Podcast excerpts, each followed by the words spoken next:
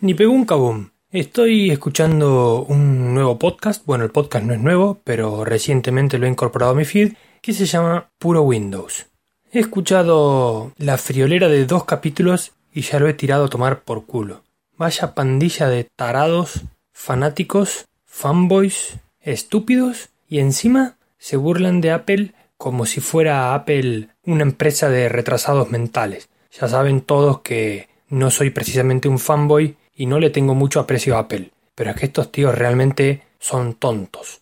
Eso sumaba que todos los miembros piensan con la A. Tío, eres español. Si hablas en castellano, por favor, piensa con la letra E. Es lo más normal. Yo también puedo hablar perfectamente inglés y no se me ocurre pensar con la letra A. Por favor. Me da igual que vivas en Australia y que trabajes en Microsoft. Eres un tonto. Tu colega es un tonto y el otro es más tonto aún.